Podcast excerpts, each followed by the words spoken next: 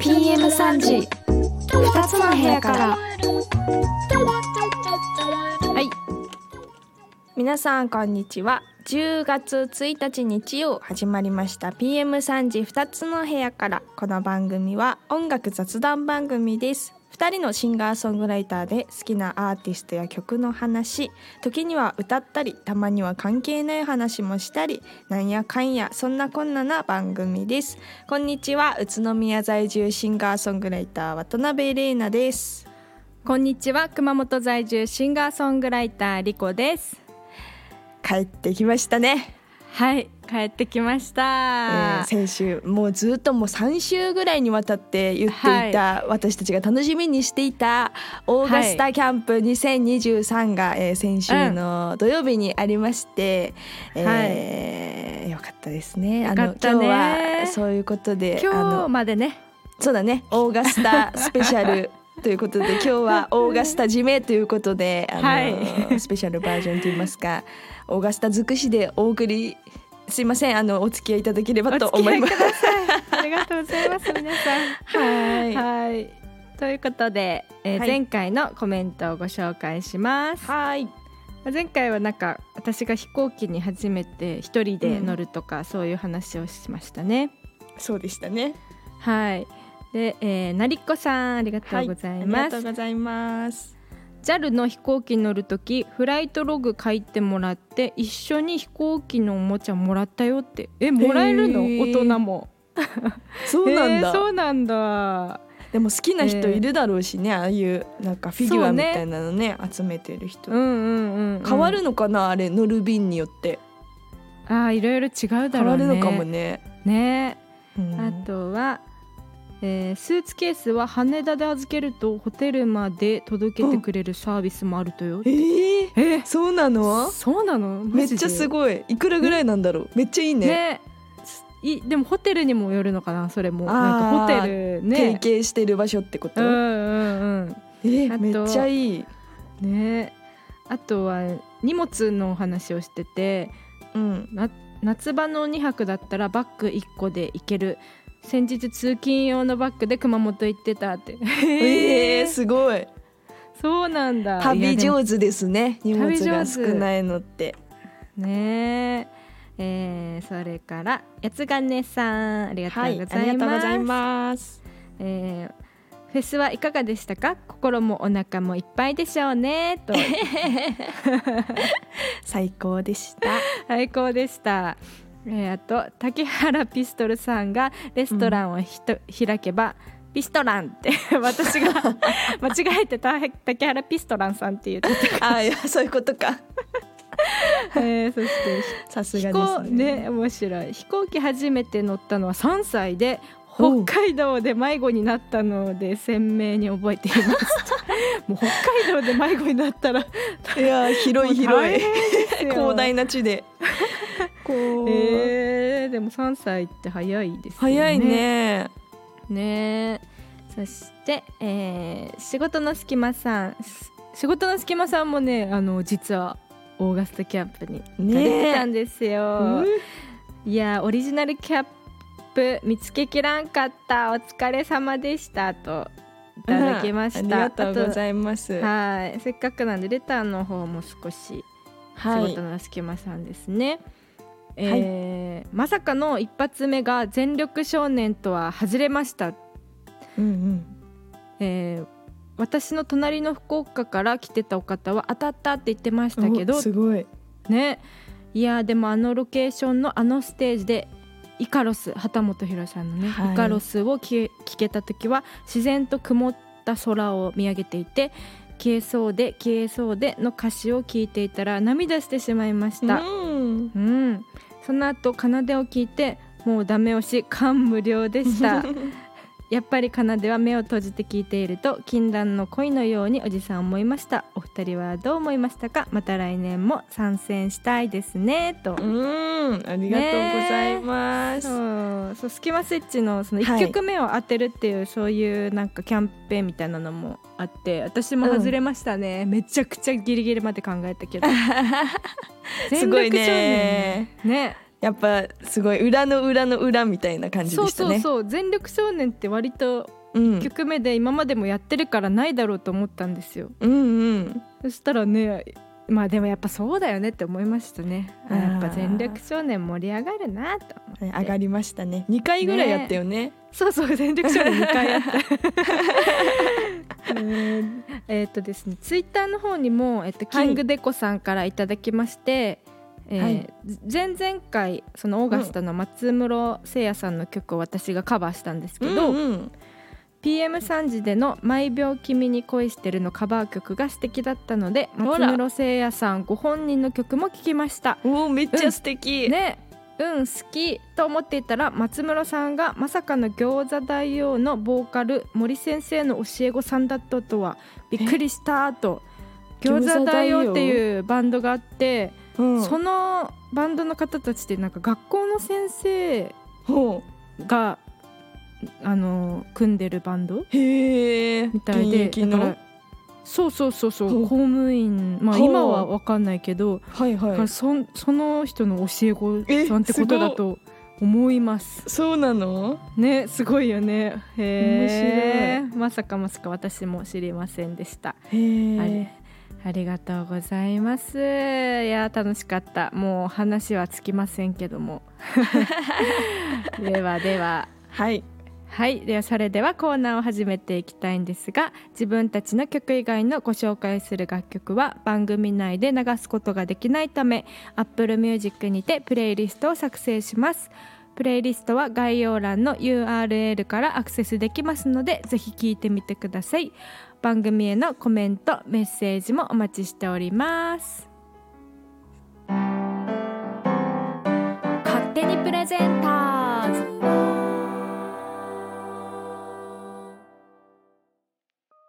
勝手にプレゼンターズ。このコーナーは誰かに聴かせたいいい曲を勝手にプレゼンするコーナーです。それでは今日はリコピンからお願いします。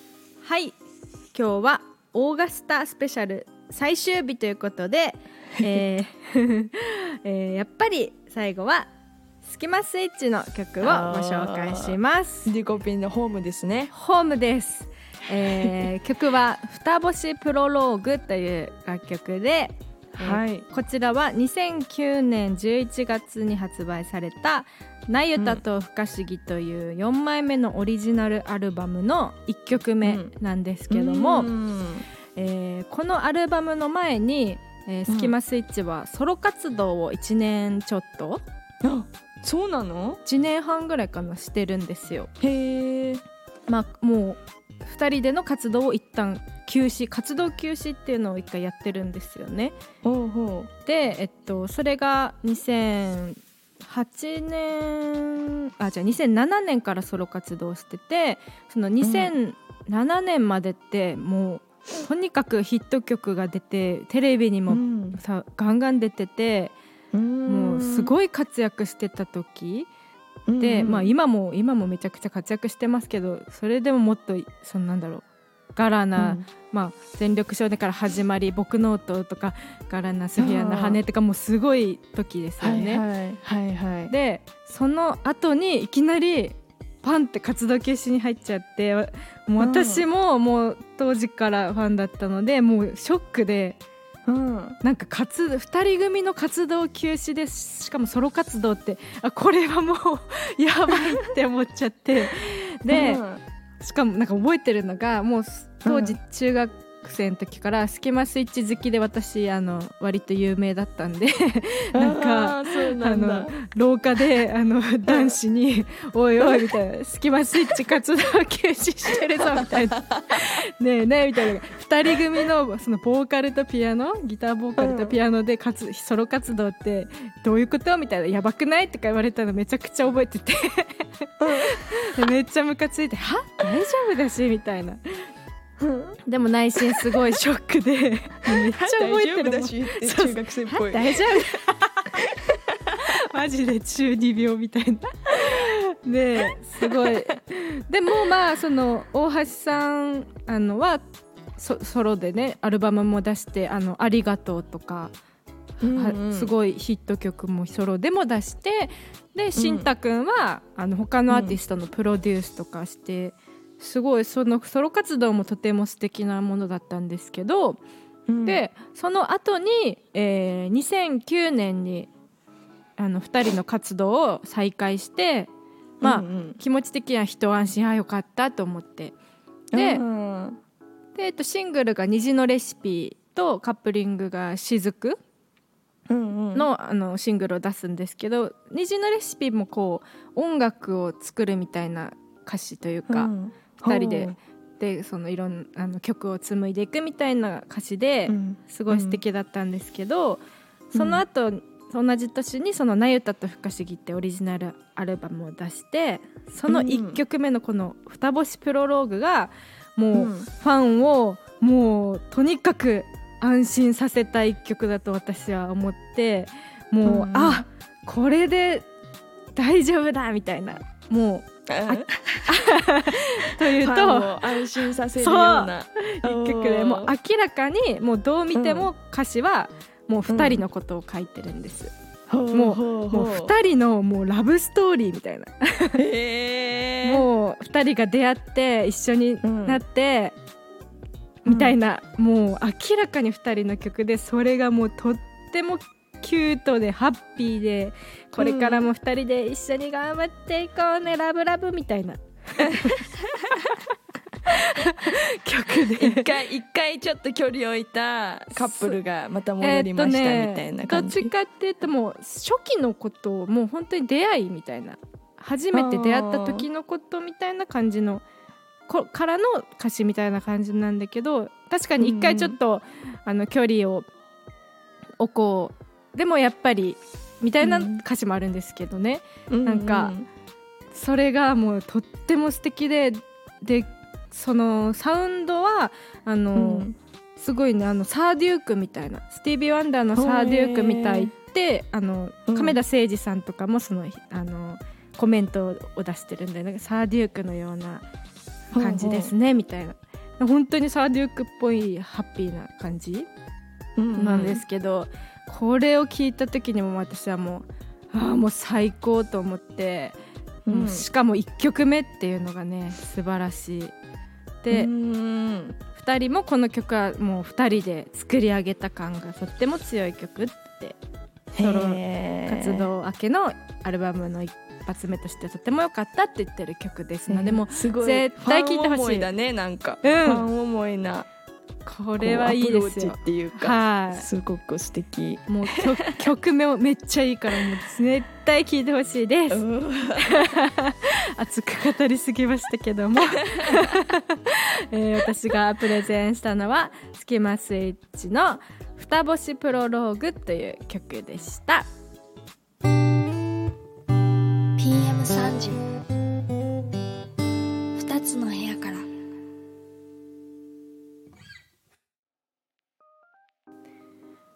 それでは続いてレイナちゃんお願いします。はい、えー私も、えーオフィスオーガスタから一曲プレゼン、はい。今日はしたいと思います、えー私がはい。今日プレゼンするのは、長澤智之さんのお PSSOS という曲です。好き。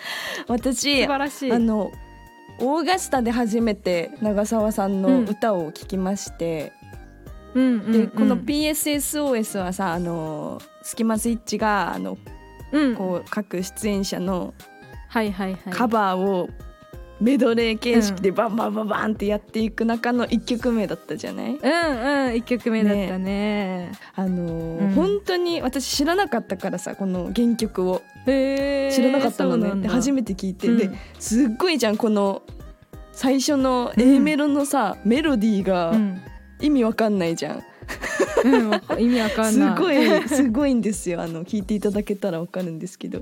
で、うんうん。えスキマスイッチこんな曲あったの？と思って。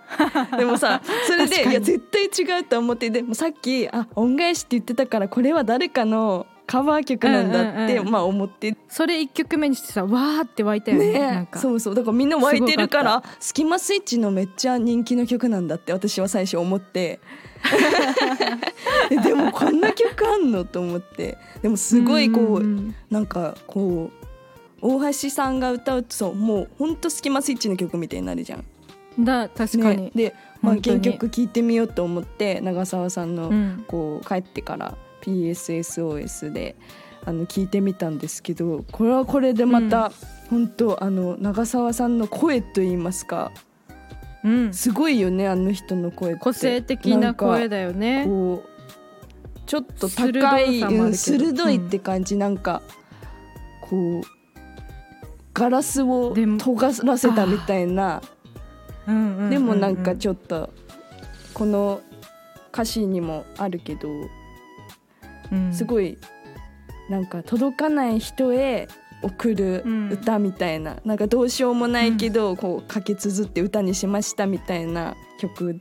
うん。PSSOS で、P、PS ってさなんか追伸とかいう意味じゃん。こううん本文にうんうん SOS じゃなくてこう最後に PS で SOS っていうところがなんかこの長澤さんらしさなのかなと思って。でもすごくね叫んでるじゃん、曲では、うんこの PS を一番伝えたいんですみたいなこう楽曲がすごいなんかあーこれめっちゃ来るなと思ってこう帰ってからもすごい聴いてますこの曲。歌詞やばいもんね、うん。ほんとすごい。すごい。なんかすごくねあの背景から始まる曲なんですけど、淡々と。なんかちょっと悲観的ななんだろう歌詞っていうか、まあ別にどうでもいいですけどあなたに届きはしないからみたいな歌詞なんですけど、うんなんかこうねあのどうしようもない気持ちがこうすごく詰まって爆発したような曲です。あのぜひはいあの皆様も聞いてみてください。もう A メロからびっくりします。びっくりしますほんとすごい、ね。かっこいいギターもねめ魅力的そうギターの音がすごいいいよね。すごいからねもっと活躍してほしい本当に本当に素敵な出会いを果たしたオーガスタでした。あのうん各カバー曲のもねすごい多分後ですごく語ると思うのでちょっとこの辺にしときたいと思います。はい 今日私がプレゼンしたのは長澤智之さんの PSSOS でした。以上勝手にプレゼンターズのコーナーでした。えー、9月23日土曜日、はい。オフィスオーガスタキャンプ2023行ってまいりました。出参りましいた。やー楽しかったですね。すごい楽しかった。えっ、となんか会場は10時ぐらいに開いてたんだっけ、会場そうそう、ね10時にオープンして。だったんですけど私たちあの11時ぐらいにまあ会場のあのエントランス部分で待ち合わせしまして、なんかねその、うん会場外もすごい楽しくてオーガスタの、うんうんうん。まあ、グッズが売ってあったりとかはい。ご飯物があったりとかあの、うん。なんかねスタンプラリーとかねそうそうそうそうそう。なんかいろいろもらえたよねすごく。ねなんかもう荷物がいっぱいになったもんバッグいっぱいにみたいな。本当に。まあ、うん。ねメインイベントと言いますとなんだっけあれ。ストストえストラックアウトっていうあのなんか1回あー2,000円であの、はい。ボールを3球投げてこう、うん。あのなんかなんて言うんですか？点数そう板点数板に向かって3球投げて、うん。その合計点が何点以上だとこううん。何円分の過去のグッズがもらえますよみたいなあのゲームだったんですけど、でまあリコピン最初は「いや私下手くそだからいい」みたいに言ったけどそのもらってる人を見て「おやろっかな」みたいに、ね、なっちゃってね。そうそうそう。やってみたんですよ。ちゃっ。てね。やってみたんです。でも下手とか言いつつ「いやいやいや」みたいな。熊本城マラソン完走してるしいやそそんな謙遜せんでいいよって思いながら見守ってたんですけど。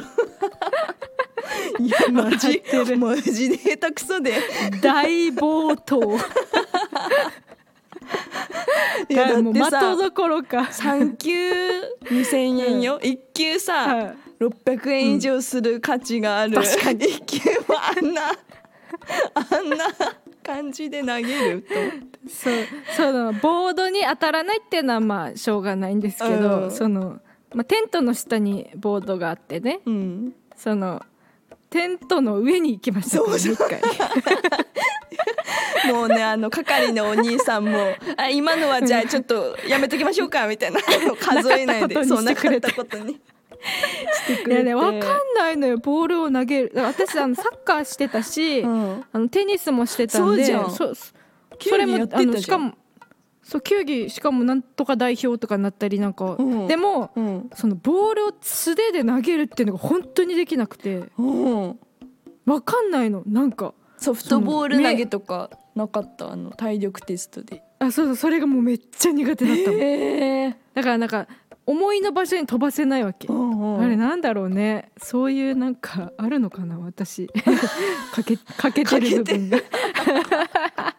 でもさそのそれはさ、うん。まあ下手くそだったんだけどさ、うん。あの私その友達と玲奈ちゃんのさ、うん。あの性格を見たのがそれ私のそのグッズを見てさ まず私になんか毒味させるみたいな私にやらせてでなんか下手くそなのも見て、うん。でももらえたグッズを見てあめっちゃいいじゃん やろう私たちもみたいな。恥ひどいこの人たちと思って。て自分たちならもうちょっといけるだろうみたいな。そうそうディサンペがあちょっとディコが、ディコがあの、うん。投げるの見てから考えるわって言ってでもまあディコペンが投げるのを見てあこれならいけるわって二人で自信を持って でも結局点数は同じぐらいだったけどねでも私そうそうそう。11点だったから惜しかったあんだよ。11点だったかいやでもよかったよねグッズはね。よかったよかった。ですよ。面白かったです。そうこうしながら、まああっという間に時間は過ぎまして。公演中っていうか、うん。ライブ中マジで玲奈ちゃん飲みまくってて。いやそうでもないよ。えだってさいやけいや飲んでたよ結構。そうでもないよ。だってなんか、うちの姉夫婦はうん。めっちゃ近かったんですよね席が。2つ前ぐらいの席で、うん。でなんか玲奈ちゃんがさうちらの横通るたびに新しいビールを持ってるって。玲奈ちゃんめっちゃのんべえじゃんとか言って。えでもああ2回ぐらいじゃない？え？でも一回そのさビートイレ並んでる時に飲みトイレ並びながらビール持つ人初めて聞いたんだけど。違う。トイレがめちゃくちゃ並んでたんですよ。そうね。トイレがね本当にねすっごいなんかもうすごかったよね。ね30分40分ぐらい待つよねあれね。うん、あれはちょっとねもうちょっとねだから増やしてほしい、ね、ビール来年。一杯飲んじゃって。うん。でトイレした後にもう一回買ってお席に戻るっていう、ね。はいいやーでもよかった本当にライブは。みんなかっこよかったそれぞれ。そうあのみんなさカバーをやるじゃない、この「スキマスイッチの」あの周年だから、でもそのカバーのさ、選曲っていうかなんか選曲ね。本わかる。当その人に本当にぴったりっていうかその人の良さを見せられる曲をチョイスしてるのもすごいし、てかそういういろんな人に合う楽曲を作ってるスキマスイッチもすごいなと思って、幅広って思ってあの竹原ピストルさんがカバーした「東京」とか、あ東京ね。こんな曲あったのみたいな、そうそうね。よかったよびねっくりしました。なんかこう、うん。スキマスイッチの、うんそのカバーをするってなったらやっぱりこう奏でだったり全力少年だったりとかがねテレビでカバーする人とかそうだけど、うん、やっぱりああの同じ事務所で愛に溢れてるなと思ったこう本当に確かにね。あのいいとこ本当に好きなとことか自分に合うのをこううん攻めてる感じが素敵だなと思ってよかったです。フェスならではっていうか本当にあそこでしか聞けないって感じでしたね。ねえ。かっこよかった。あとあのなんか正直一番すごいなと思ったのはもうバックバンドの人たちがさ。そうそうそうね。もう出ずっぱりでさ。ほかっこよすぎましたよ。ね。だって本当にほぼほぼ変わんないじゃんみんな。そうそうそのオーそプニングの2時ぐらいから、う、ねえ。夜の8時ぐらいまでずっと何曲やるのよっていうさ。ね。しかももうね本当完璧っていうかもううわーって、ねえプロだなって感じでしたね。はいもうかっこよかった。たね。しかもさ、ねえあのこうん。うフォローするじゃんあのバックバンドの人かっこよかったなと思って、そしたらまた次の日も違うイベントで何,、何曲とかやってたりするじゃん。すごいってプ思って燃え尽きないんだね。ね。燃えつ燃え続けてるっていうか。いやすごい。すごい。プロの技を見ましたね。うん皆さん。素晴らしかったたでです。す最高で本した。当素晴らしいオフィスオーガスタでございましたえー曲の細道のコーナーをお届けします。このコはいーナーは歌詞について私たちなりに深く掘り下げ考察するコーナーです、はい。えー曲の細道もですねあのオーガスタメンバーの曲を、はい。えー考察していきたいと思うんですけども私は、えー畑さんの楽曲一曲ですね、はい。ちょっと考察させていただきたいと思います。はい。畑さんの曲いろいろあるいい曲いっぱいあるんですけどもね。ちょっとこの曲は畑さんの中でもちょっと尖った楽曲と言いますか。うん。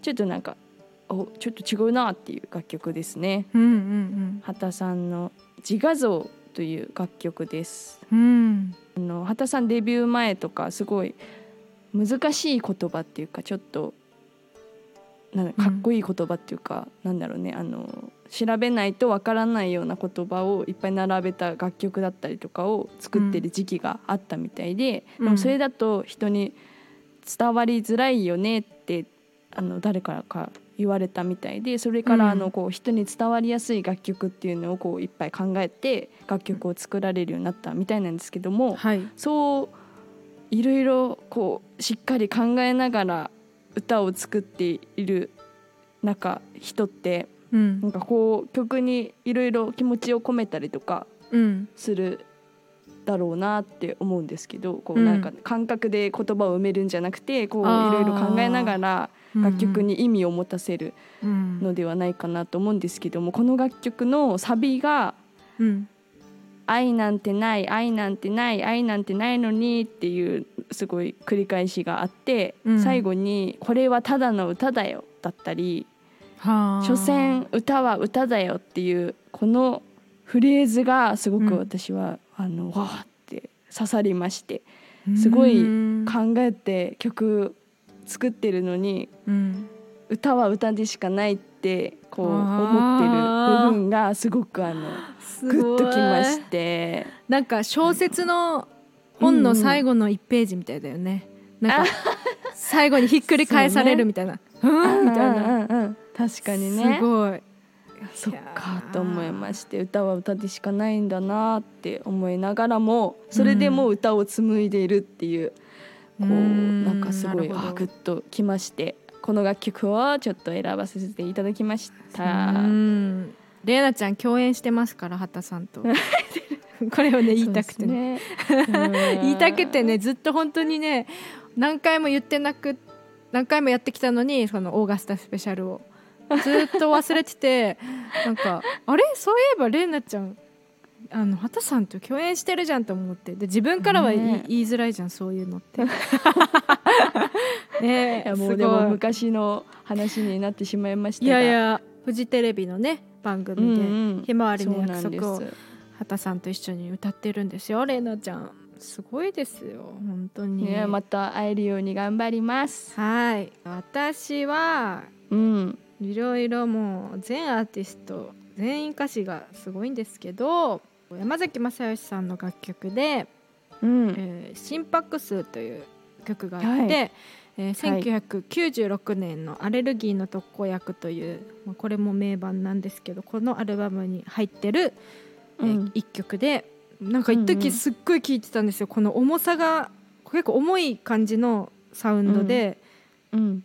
なんかこの重いのが結構なんかすしっくりきたんですよ。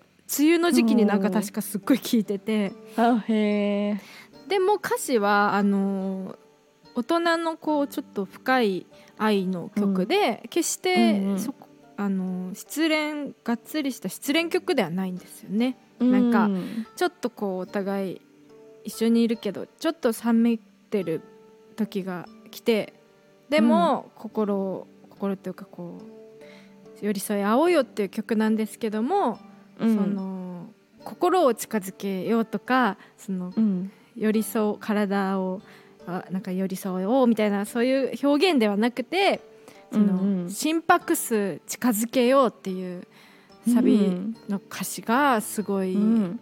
素敵だなと思ってその心拍数近づけようってうんそのそうね。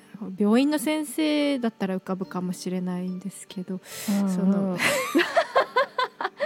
うんじゃねえよ。うんじゃねえわ。なんかドキドキの温度とかってことかね。ねドクドクするこの感じを、だから要はもう冷めきって冷め始めてるけどその、やっぱりり最初の感じって本当にドキドキするじゃないですか、うんあの好きな人と一緒にいたりすると。もう、うん。うんそういう感覚を取り戻そうっていう意味なのかなとか。ななんかねそこまで考えたんですけど、この心拍数近づけようっていうサビの歌詞にも一瞬で心をつかまれました、うん。ぜひこの曲を聴いていただきたい。素晴らしい。ともう一曲あの最後に はい。大好きなスキマスイッチの楽曲ではい「え綺麗だ」という曲がありまして。うんもともとウィンズに楽曲提供した曲なんですけども、うん。えーオーガスタキャンプではあの京子さんがこの曲をカバーされたんですけど、かっこよかったねギターエレキ、うんガンガン弾きながらね。ね。で京子さんもこの曲の歌詞について言ってたんですけど、まあ、はい。まず私が好きなところは、えっ、と A メロがちょっと読み上げます。えー冷静に照らし合わせてみれば君と僕は正反対で数字だとしたら6と9のようなもんだな。9に1人急に一人にされた今では食べ散らかしたインスタントの空っぽい容器とろくでもない僕が残ったっていう歌詞なんですけどもうここでうん。6と9っていう言葉遊びが出てきて、数字数字字だったら確かに6と9は正反対な感じ、でこれ急に一人にされた今では食べ散らかしたインスタントの空っぽ容器とろくでもない僕が残ったっていう、うん。この言葉遊びがねうわすっごってなりましして。すごいしなんか景色見えるよね。ね。え風景が。風景がね見えるよね。なんか、うんもうダメダメになった2人の感じが。でその京子さんが MC で言ってたのが、このうん急に一人にされた今ではっていう。今。急に一人にされた。今ではっていう歌詞なんですけど、うん。この今ではなくて Now の今ではなくてうん。部屋の今。うん。うんっていう歌詞がその Now もかけてるしその今ってかけてるのもすごいしそのうん。部屋という表現ではなくて今っていう表現がすごいって京子さんが言っててその京うん。京子さんに言われてこのファンの私もそこに気づくというあ確かに今っていう表現しないよなと思って。ねえなんか歌詞カード見てあこっちの今なんだあってそうそうそうう。そうそう。そうなんですよ。なんかそれがねすごいねあすごいと思ってもうやっぱもう言葉遊びを作れるねいやーね。えしかもちゃんと意味があるっていう。そうね。すごいよね。無理やり入れた感じじゃないからねちゃんうとん。物語になってて。すごいなと思いました。みんなすごい。もうオーガスタの人たちの歌詞もう小説のように皆さん素晴らしいですので。なんか本当にいい曲ばかりですよね。本当。大好き ぜひ皆さんも聞いてみててくだぜさい、ひ聞いてみてくだプさい。レイリストがあるのでねあのライブのね。キャンプの。はい、はい。それも今回概要欄に載せておきたいと思います。はい。ぜひ聞いてください。はーい。以上曲の細道スペシャルバージョンお送りいたしました。ー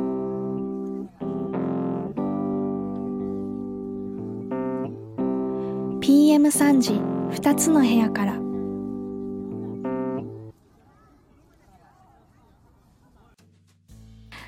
それではバイバイの時間です、今回をもちましてオフィスオーガスタスペシャル。缶ということでですね、えー来週はですねあなたの部屋からですねリスナープレゼンあなたの部屋からをお送りできればやりたいと思います、えープレゼンしてほしい楽曲ありましたら、えー毎週水曜日の朝に撮ってますので火曜の夜ぐらいまでにお送りいただけるとご紹介できるかなと思います。はい。